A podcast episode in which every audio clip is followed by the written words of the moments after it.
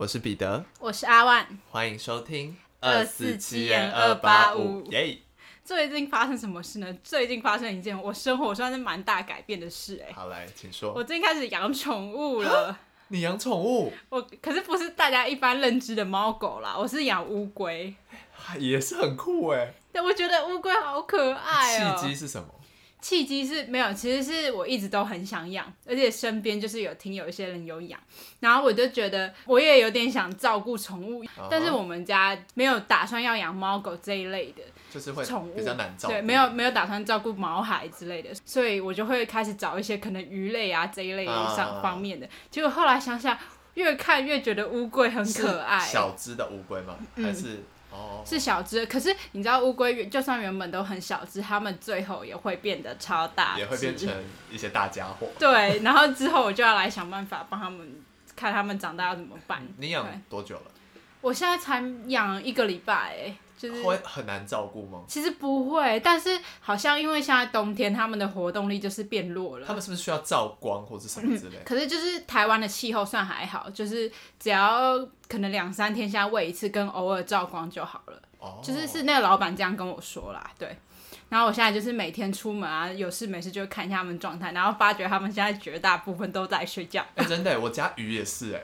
对啊，因为冬天呢、对啊，我家金鱼最近都呈现一种快死掉的样子，就是很没有比较没有活力。对，它都停在那里，不然就是翻肚躺在下面，对啊，我家乌龟也是。然后我妈就会一直去敲那个玻璃说你还好吗？你还好吗？然后他们就今天开始又在动一下，然后又开始停在那儿。乌龟也是啊，就是你可能这就是早上就看到下午他们就是有移动，可是是移动地方换个位置睡觉这样。对啊，对啊。然后，但我就觉得太可爱了吧，他们睡觉的样子，眼睛那你会闭闭的，好拿起来然后可爱。摸他们之类的吗？我刚开始带一开始带回来的时候，我有一直摸他们的背，但他们就是不想说你不要弄我的那种感觉吧。不要理，不要碰我。对，然后就他们现在就每天睡觉，而且他们都会把头伸的很出来，就头很脖子很长这样那边睡，然后还会叠在一起睡，然后我都会把它你你拍下来。只？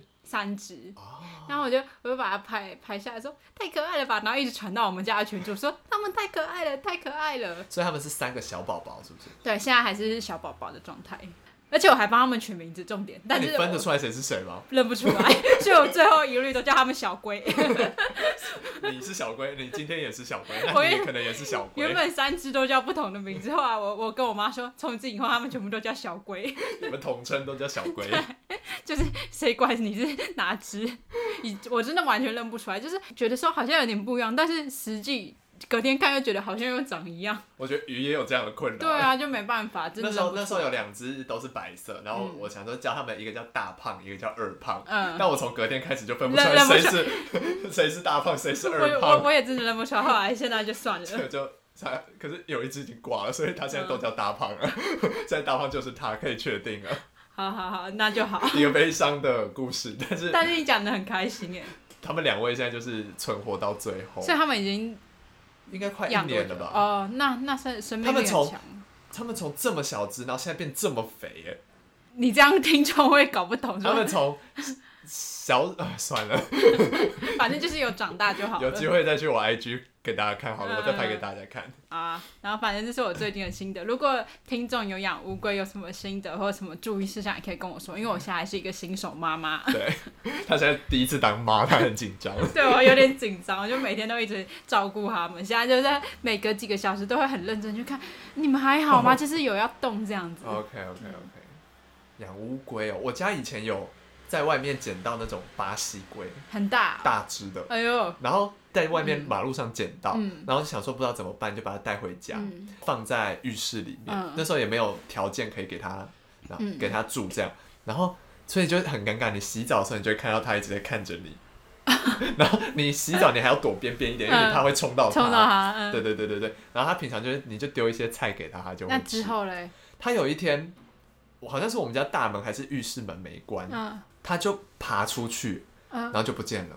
啊他就突然的来，然后突然的走了。好好好离奇的故很事。离奇的一个小乌 但但乌龟。但我真的要呼吁大家，就是不要放生乌龟，因为很多人养了越长越大，他们就养不了了。对就觉得太大，他们没办法负荷，他就把它放生，这真的是会破坏环境，这真的不好。所以大家如果要养乌龟，就一定要思考清楚，就是不要随便放说不定生。说不定那一只是别人家乌龟，它可能是出来就是叫对，校外教学，然后去被人家晃晃，它又爬回家了，可能是这样的概念好。神秘哦，好可怕。乌龟这个动物好神秘。好，那我跟大家分享最近的一些心路历程。对，反正就是我最？最近就是一直在拍戏试镜，拍戏试镜嘛，跟前些日子也一样。嗯然后最近有一个试镜让我觉得感觉自己被肯定了，嗯就是我前阵子去也是去试镜一个电影的仿拍，这样、也是学生制片。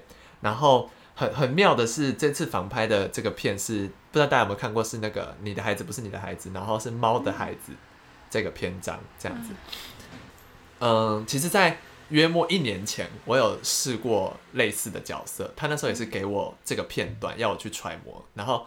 我一年前是跟乐色一样，演的跟演的不好演的跟屎一样。有对这么严重？我我那时候演到一半的时候，很想要立刻夺门而出，因为我觉得我演的跟屎一样。对我还是其实只有你这么想。我觉得他们应该也这么想，我从他们的表情读到了一些尴尬。嗯 嗯好好好，对，反正事隔了一年之后呢，我就我觉得我或多或少都有一点进步了，嗯但是幅度还没有那么大。反正我这次演，然后因为那是一个情绪很重的戏，所以我设定的时候应该是他会哭这样，可是其实我就是很不擅长哭戏之类的。好，反正就是我演的时候，我就依旧没有哭出来，但是我就用一些肢体表情，巴拉巴拉巴去诠释这个角色。我就所以里面的设定就是一定要哭。我自己觉得他要哭，呃是自己加上他给我的片段是有就是有哭，然后跟盈眶这样，然后我就觉得我应该要做到这样，可是我没有做到那么完美的这个程度。反正就是，反正就演完，然后演完之后呢，那个导演就问我说：“你有学过表演吗？”然后我就说没有，然后他就说：“呃，我觉得一个好的演员是你在演的时候会让观众有画面感。”然后他就说：“我刚刚看你的表演的时候，我有看到画面。”那我这时候就觉得，天哪，我要痛哭流涕那了。那个导演是蛮真诚的给予。对，我觉得，我觉得，因为我们在我表演之前，我们我们还有先交流一下我们对这个故事的一些想法。嗯对，他问我我的故事，然后他讲他自己的想法，这样，然后我们才开始演。所以我觉得这有点帮助我进入那个角色。嗯然后在他说我看到你的画面的时候，我其实心里，我其实心里在我自己演完的时候是结果还是就哭了，哭的一塌糊涂。还是有一点小小失落，嗯嗯就是因为我觉得我没有完美的发挥好。然后，但是他一讲完之后，我就觉得好像一不用一定要执着在到底有没有哭出来或者什么，就是我可能其他的动作或情绪有感染到他，嗯这可能就是也是表演的一种。嗯然后我那天就带着愉悦的心离开，最后我就拿到这个角色了。哦，那就很好啊。对，就是我，因为其实之前也有过。在演的过程中，他就大称赞你，然后称赞完最后还是不是选呃，你，有点类似客套或是什么之嗯类，所以我很怕这次又又是这沦为这种客套。嗯但是我就在前两天收到录取通知了，收到录取通知之后，是男主角的对。对对对，然后但是压力就会也会跟着来，因为嗯你就真的不能你你就真的不能搞砸它。嗯，对，所以十二月底拍，我十二月就会开始做准备，这样好，大家祝我好运，好，我也祝你好运。好，谢谢。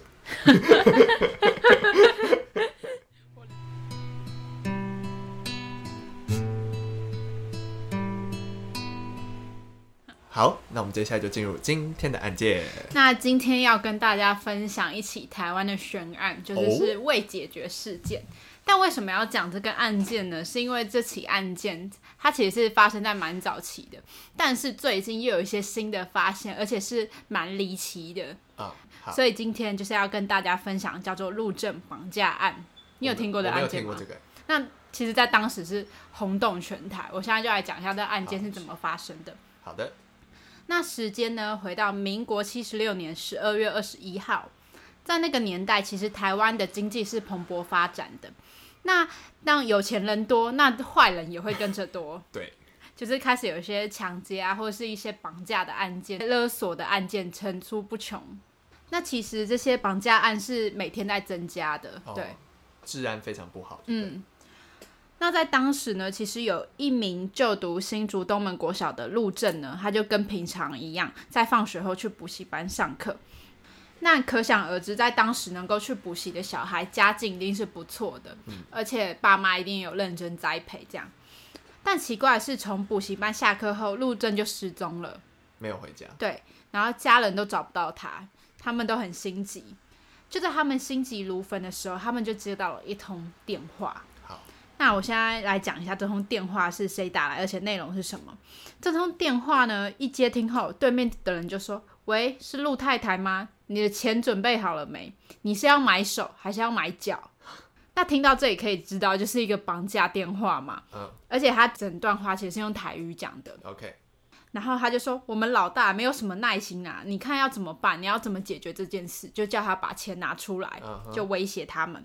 那其实当时哦，歹徒狮子大开口，一要就要了五百万，在当时那五百万是要多多大的金额、啊？现在也是蛮大的金额。对啊，，然后当时其实陆正的父亲呢，叫做陆敬德，为了赎回儿子，他其实是几乎把身上所有的钱都拿出来，他想到的。对，能想到的所有股票、证券、什么房子，他都掏出来了，但还是没办法筹到五百万。即使他们家境其实还不错，但这个数目还是有点太庞大了。那这时候，他陆爸爸就跟歹徒就是开始协议，这样一来一往的通话之后呢，就是他们共同协议说好，那就改成一百万好了，就是也是一个很大的数目。打蛮多折了，对，但是其实 一百万就一笔钱。对啊，还是一笔大笔的钱。那陆爸爸就接受这个提议嘛。到了交付赎金的那天，陆妈妈就带着一百万的现金前往约定好的地点。那可以知道，这个歹徒其实心思蛮缜密的。在过程，歹徒就不断用纸条指示地点，每过几公里，你就会看到一张纸条指示你再往前走多远，再往前走多远，每隔几公里，每隔几公里就这样。很像是一个寻宝游戏。，对，就是他不会让你直接到那个地方到。那个地方，他要确定你，他可能有在观察你的动态，这样。嗯那之后呢，到了那个指定的地点，这个指定的地点呢，在中山高速公路南下九十九点九公里处，好，这个交付赎金的地点就在这边。那这时候歹徒呢也没有出现，而且还用一个很想象不到的画面，就是跟方式来要这笔钱。他放下了一根绳子跟一个篮子，你说他在哪里放下一根？有有点像是呃桥上的位置，然后鹿妈妈在桥下，哦，所以他在桥上，对。可是其实从头到尾人都没有出现，完全没有人找到歹徒，就是出现了一个篮没有子。对，完全没有看到人，哦就只有看到那个绳子跟篮子。然后这时候陆妈妈呢就把现金一百万的现金这样绑上去，然后歹徒就把钱拉回来了。那歹徒没看到啊，然后钱也被拿走了，所以等于说到头来就是一场空。人财人财两失。对，而且几乎没什么证物，现场也没留下什么因为就是绳子跟篮子然后以及钱消失了。就没了。对，所以这会让之后的办案过程变得非常困难，根本没有人见到歹徒嘛。但交完赎金之后，照理说可能歹徒会通话跟你说，哦，那我们让陆正回去，或者是之类的。但之后也就是无消无息，陆正也都没有回来，而且甚至没有任何歹徒的消息。哦，所以他们拿了钱就就断联。对，然后家人其实还是非常担心。那就在警方调查的同时呢，陆爸爸其实也过程当中也非常努力的在寻找儿子。他甚至把之前歹徒的录音档拿到各个电视台播放，哦，就是要让大家找找看这个人。对，然后也租了货车在路上不断的广播，希望有民众可以认出这个声音，然后去找到凶手。那就在案件发生的一年后呢，事情其实有发生转机。哦，有一名罗姓少年就说：“哦，他知道这个声音是谁的声音。”他就说他的同学是这个案件的同伙。那这起案件就很快辗转交到了台北刑事警察大队来侦查，就简称叫台北刑大这样。那陆爸爸到警局之后呢，就发觉凶手其实竟然是一群未成年的少年。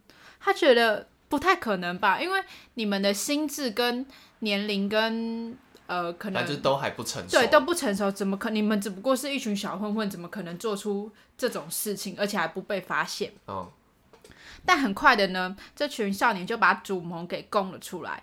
他说这个主谋叫做邱和顺，他邱和顺平常就是当地新竹的地痞流氓，就平常跟别人要保护费之类的，嗯嗯呃，现在我们称为就叫八加九之类的，就只是他是比较比较大条的那种。早期的一些就是那，对那那那边的老大这样，然后他就整天游手好闲。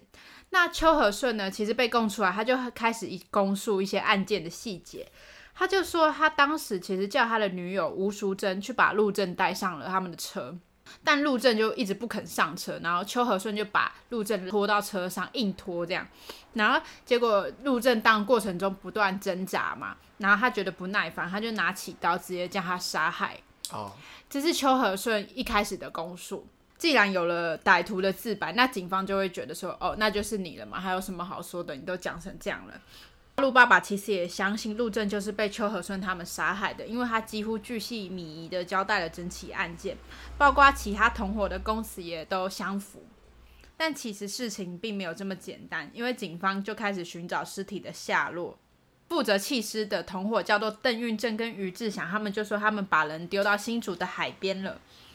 包括他们其实两个人讲的地点是同一个地点，所以案件看起来就要真相大白了。但是尸体跟凶器还是都没有找到，也几乎没有证据可以来佐证他们这些说的这些话。嗯，那就在开庭之后呢，发生一件非常非常轰动的事情，就是他们嫌犯全部都翻供了。哈，他们全部都说我们没有做这件事。哈，好，那我现在就来讲讲说他们为什么会这样讲。哦，嫌犯呢就坦诚说，其实自己遭到警方的严刑逼供，哦，他们其实有被刑求，所以他们不得不承认，就是警方有点像是引导他们发言，如果你不按照警方说的做，他们就打你，他们就对你哦喷辣椒水，逼你不得不讲出来。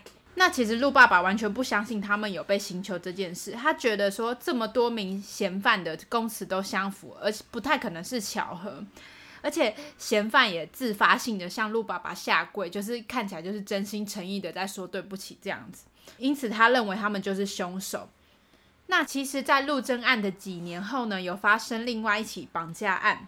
当时嫌犯是绑架了星光集团的邵东，那这个犯罪集团的主谋呢叫做胡关宝，他曾经坦诚陆正案是他做的，而且就连交付赎金的手法都非常的相似。哦，在这个时间点，陆正案是已经宣告破案的，哦，因为已经抓到前面那群凶手了。嗯，而且当时胡关宝因为犯下非常多起案件，他马上就要执行枪决了，所以警方也怕他是为了延缓死刑的执行才讲出这种话。哦，这样子就是警方还要再继续调查这个案件，而且更关键的是，如果真的是胡关宝做的话，那代表邱和顺是冤狱，是假的。而且会造成这个案件是一案两破。哦，其实对于台北刑大来说是会非常难堪，而且会非常无法收拾的。嗯，所以当时就因为种种背后的因素，所以没有去确认胡关宝到底是不是真正的凶手。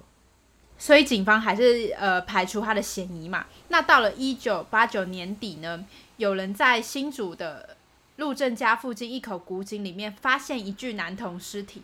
那这具尸体的脚上其实是绑着哑铃的，很明显就是遭到他杀嘛。哦，那法医验尸后判断男童其实是十到十二岁，死亡时间大概是一个星期。很多人就会觉得啊，这个男童尸体会不会就是陆正啊？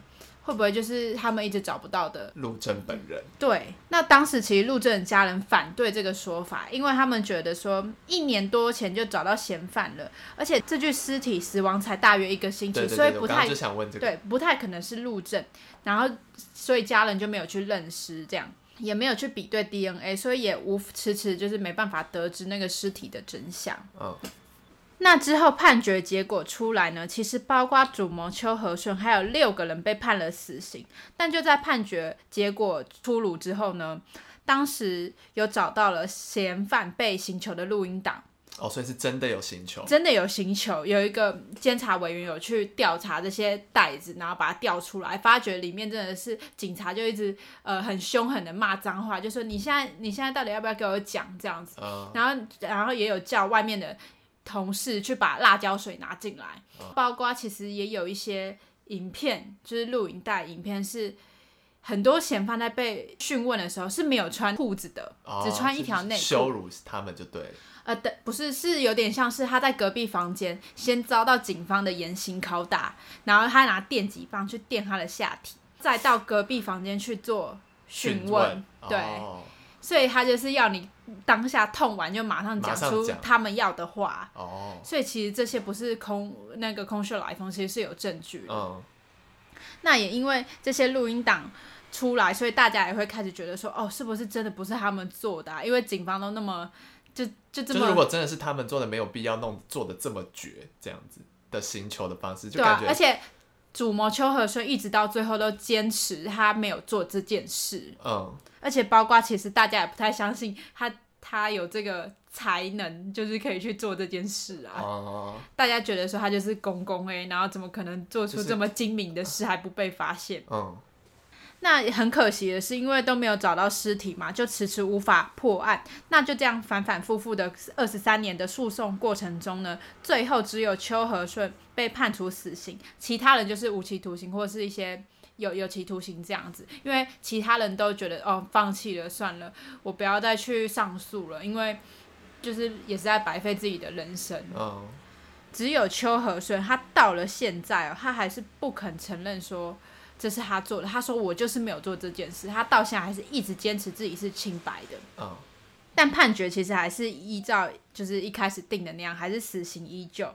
那其实根据法条修改，他被羁押了二十多年哦，他其实可以透过认罪来减刑的，所以他其实是不会被判死刑的。嗯，但他就说自己又没有做这件事，为什么要承认？他说今天宁愿给我死刑，你给我特赦没关系，但是我绝对不要靠认罪来减轻我的罪行，因为我就是没做这件事。嗯，对他的，所以他也因为这么坚持，所以开始很多人权团体就他开始关心说他是不是真的是冤枉的，就不是做这件事的人，对，也有当年的警察出来为他喊冤，然后大众就觉得说，那可能是真的判错了，所以这件事情到现在还没有一个定案，还没有明朗，嗯，他还现在还是依旧在牢里。对，那就在今年的十月三十一号呢，刚刚有提到有一个男童的尸体嘛，啊，那个男童的尸体有找到了真正的死者。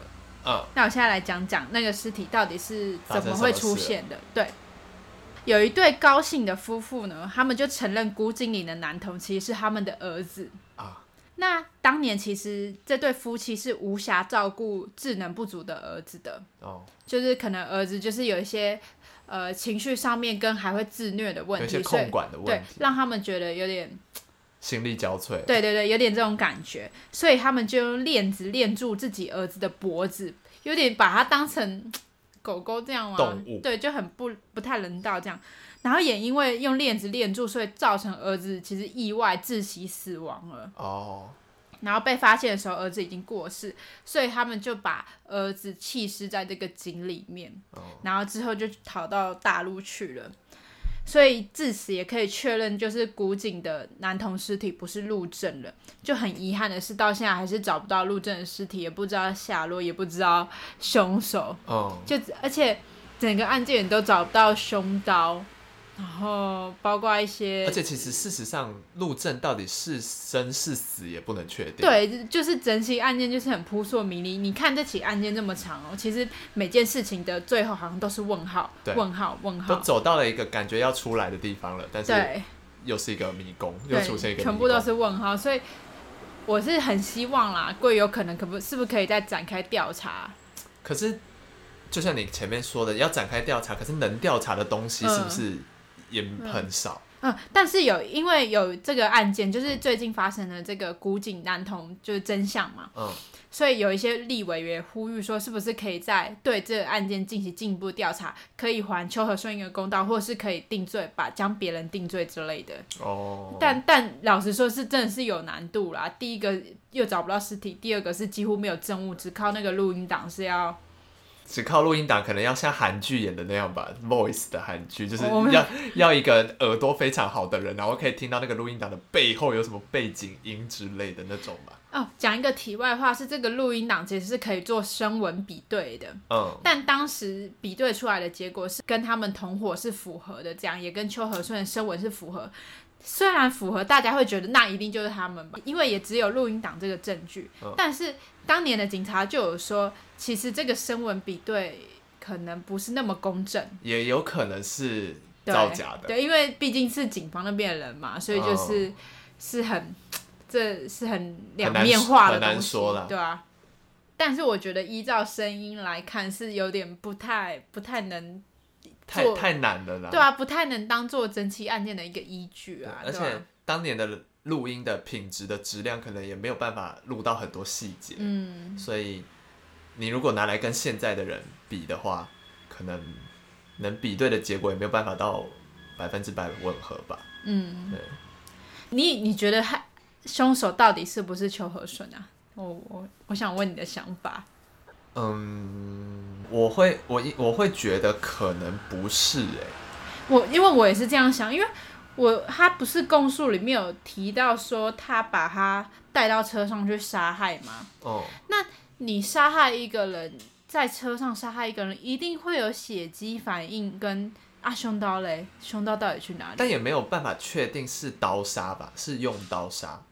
可是他的供述，如果你要按照他的供哦，述，他供述说对他一开始的，自白是这样子，那就不合理啊。对啊，因为那你凶刀找不到那就算了，如果你清洗丢掉，那好那就算。那你整台车子你不可能里里外外洗的这么干净吧？我觉得，或多或少一定会有一些反应，可是也有可能因为已经过太久了，所以有一些基证也会慢慢消失。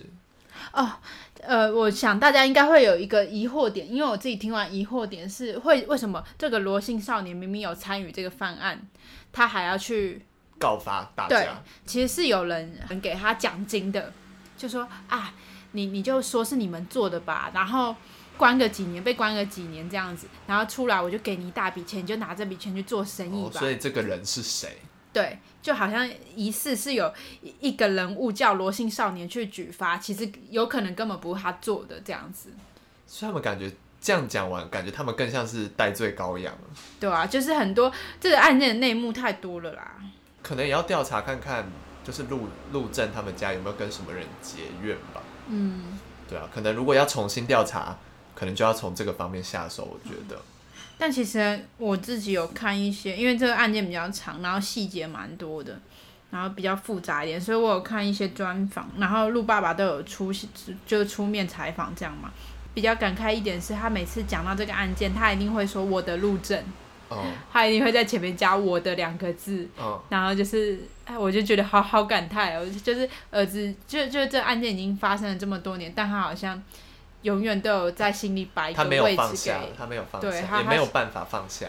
对他，他一定，我就每次听到他说我的路政，我的我的，我就觉得，哦天哪，好难过、哦。他应该到，他一定到现在都还还还保持着希望。而且整整起案件，陆爸爸真的做了很多的努力，就是很希望如果有机会，可以真的给他们还他们一个公道跟真相、对，啊。就是搞，如果真的还有活着的希望的话，就是希望他们可以找得到。就算那如果真的不幸过世，就是希望可以找到他在哪里。嗯嗯对嗯，好，那我们今天的节目就到这边结束了。我是彼得，我是阿万。我们下次见，拜拜拜